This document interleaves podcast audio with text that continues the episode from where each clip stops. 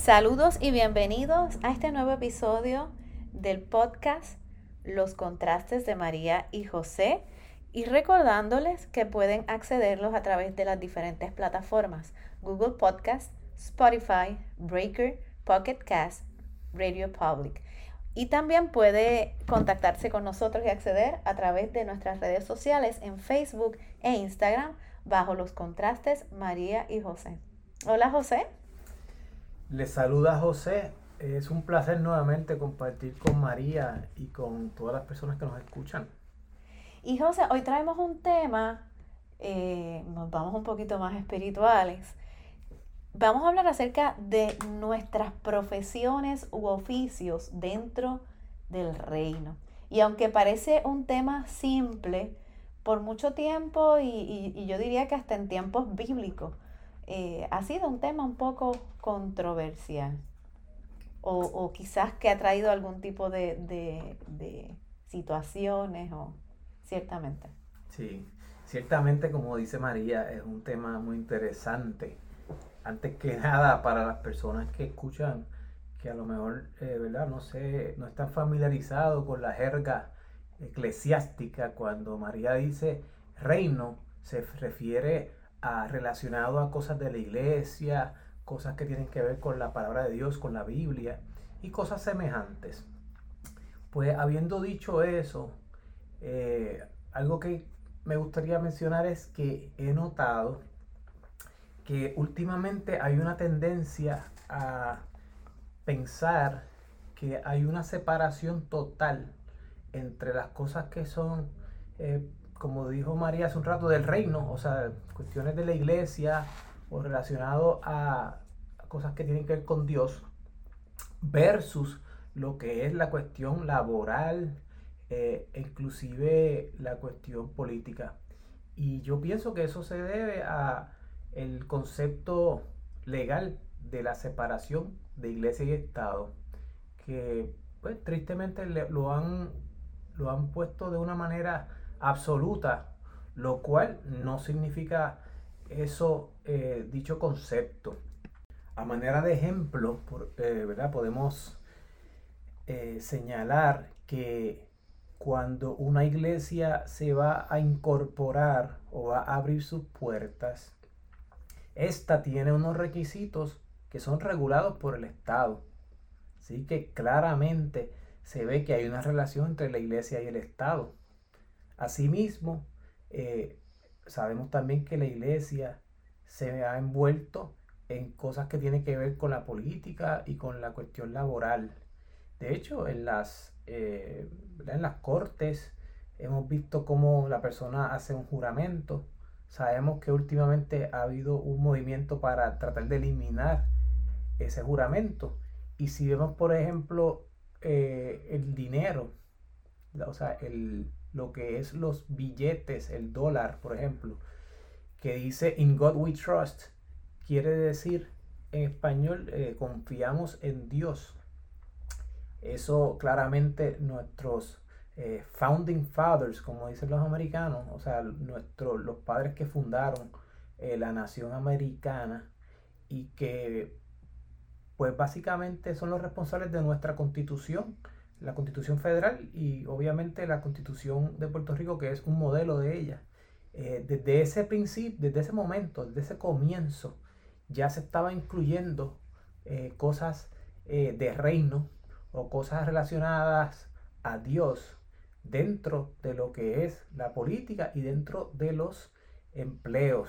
También hemos visto como en las escuelas, este, las personas que han estudiado en Estados Unidos o que tienen familiares saben que por las mañanas se, usualmente se hace el Pledge of Allegiance, que los que lo han recitado o escuchado saben que al final dice One nation under God, indivisible, with liberty and justice for all, que quiere decir una nación bajo Dios, o sea que claramente hace eh, una referencia clara.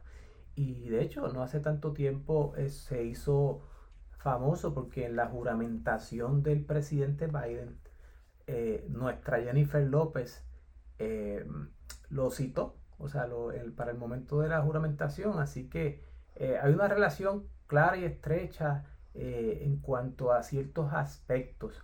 Lo que sí, pues obviamente se debe evitar que haya una intromisión excesiva de una, ¿verdad? De lo que es la, el Estado y la iglesia. Y fíjate, José, la Biblia nos establece en el Nuevo Testamento, y, Pablo lo decía, que nosotros somos ministros de un nuevo pacto.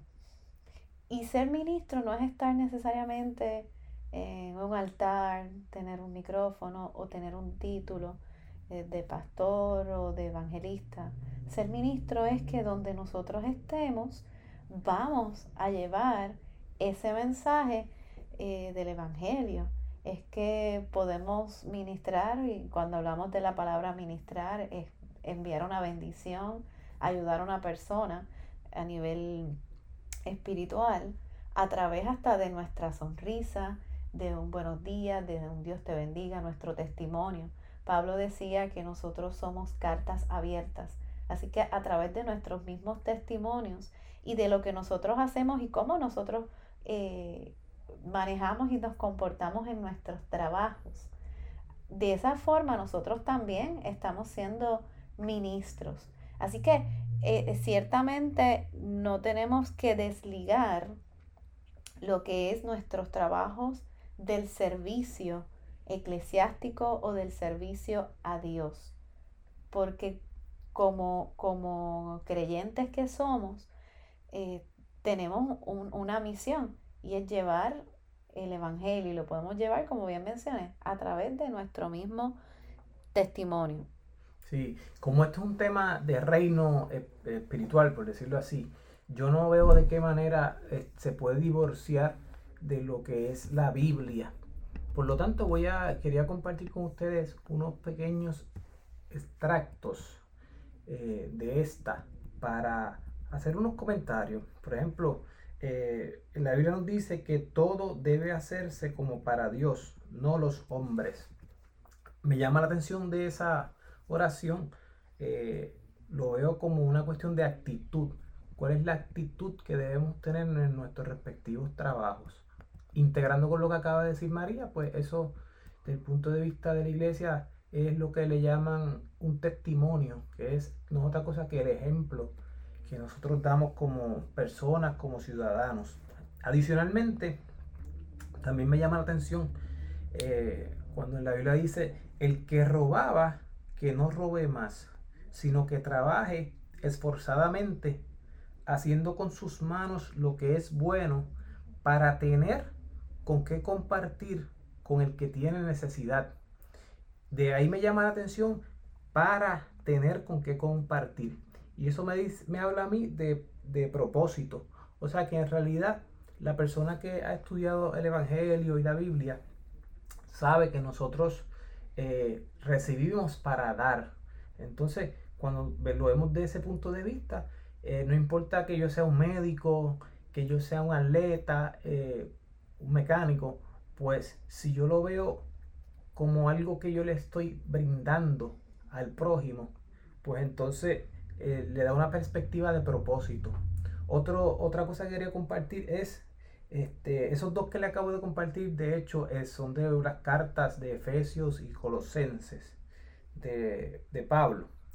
Eh, pero entonces quería compartir también este otro que dice, sirvan de buena voluntad como al Señor, no a los hombres, ni para que éstos lo vean para quedar bien.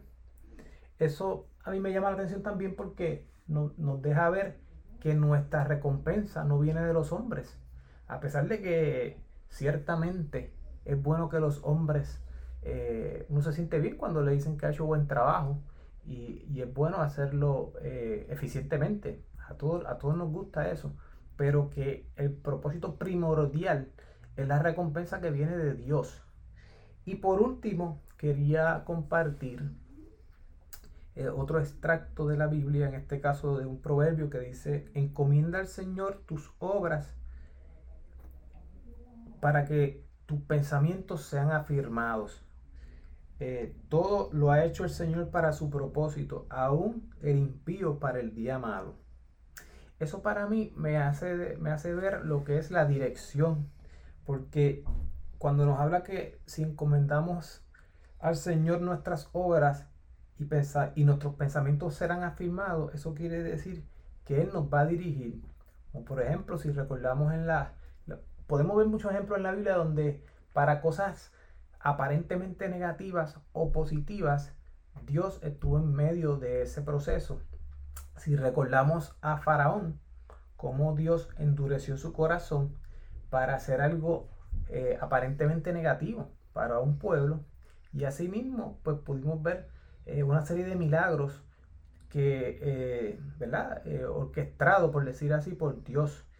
similarmente, en la sociedad, pues podemos ver cuando una persona está dirigida, las personas que, que, somos creyentes, ¿verdad? Por lo menos, porque la persona que no es creyente, pues no quizá no se va a identificar con lo que estamos hablando en este episodio, pero podemos ver cómo todo eso es parte del propósito de Dios. Así mismo, y me encanta, mencionas un versículo que establece que todo lo que hacéis, sea de palabra o de hecho, hacedlo, todo lo que nosotros hacemos, lo hacemos para el Señor y dice más adelante, dando gracias a Dios Padre por medio de Él. Así que todo lo que nosotros hacemos en nuestro trabajo, en nuestra vida, lo hacemos para el Señor, pero demos gracias también por eso.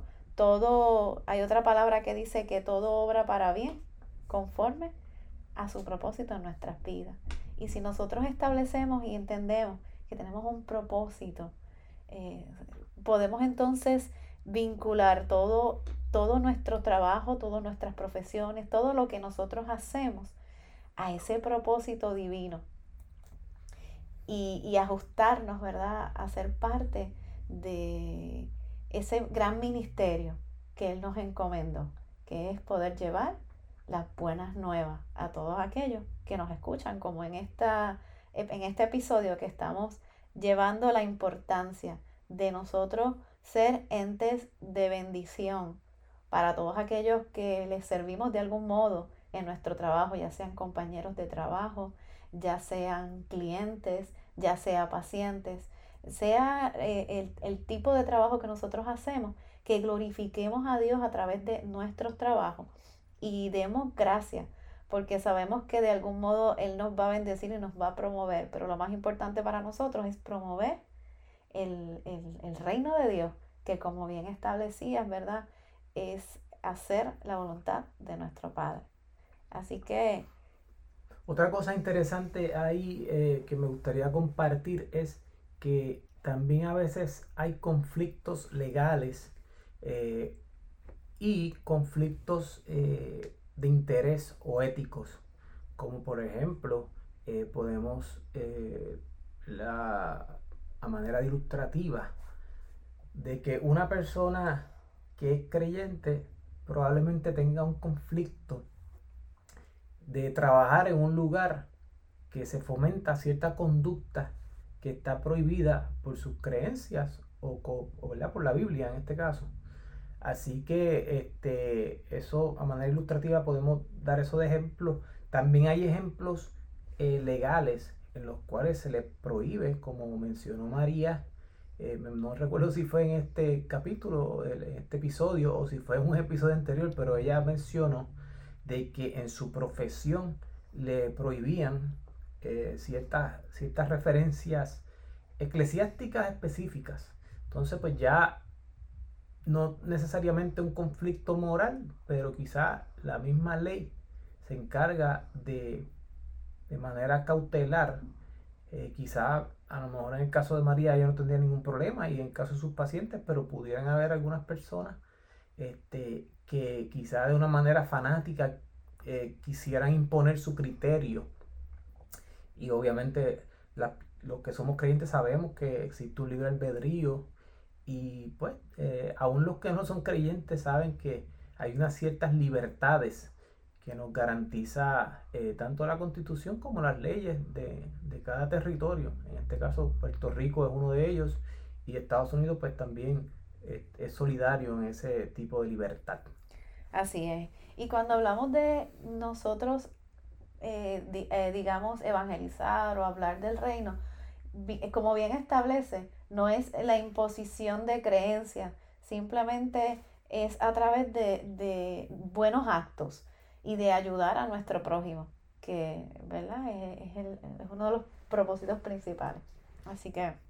De hecho, ahora que mencionas eso, no sé por qué me vino algo a la mente, pero eh, algo que quería mencionar hace un rato es que muchas veces se cree que para uno estar en el ministerio debe tener unos requisitos académicos.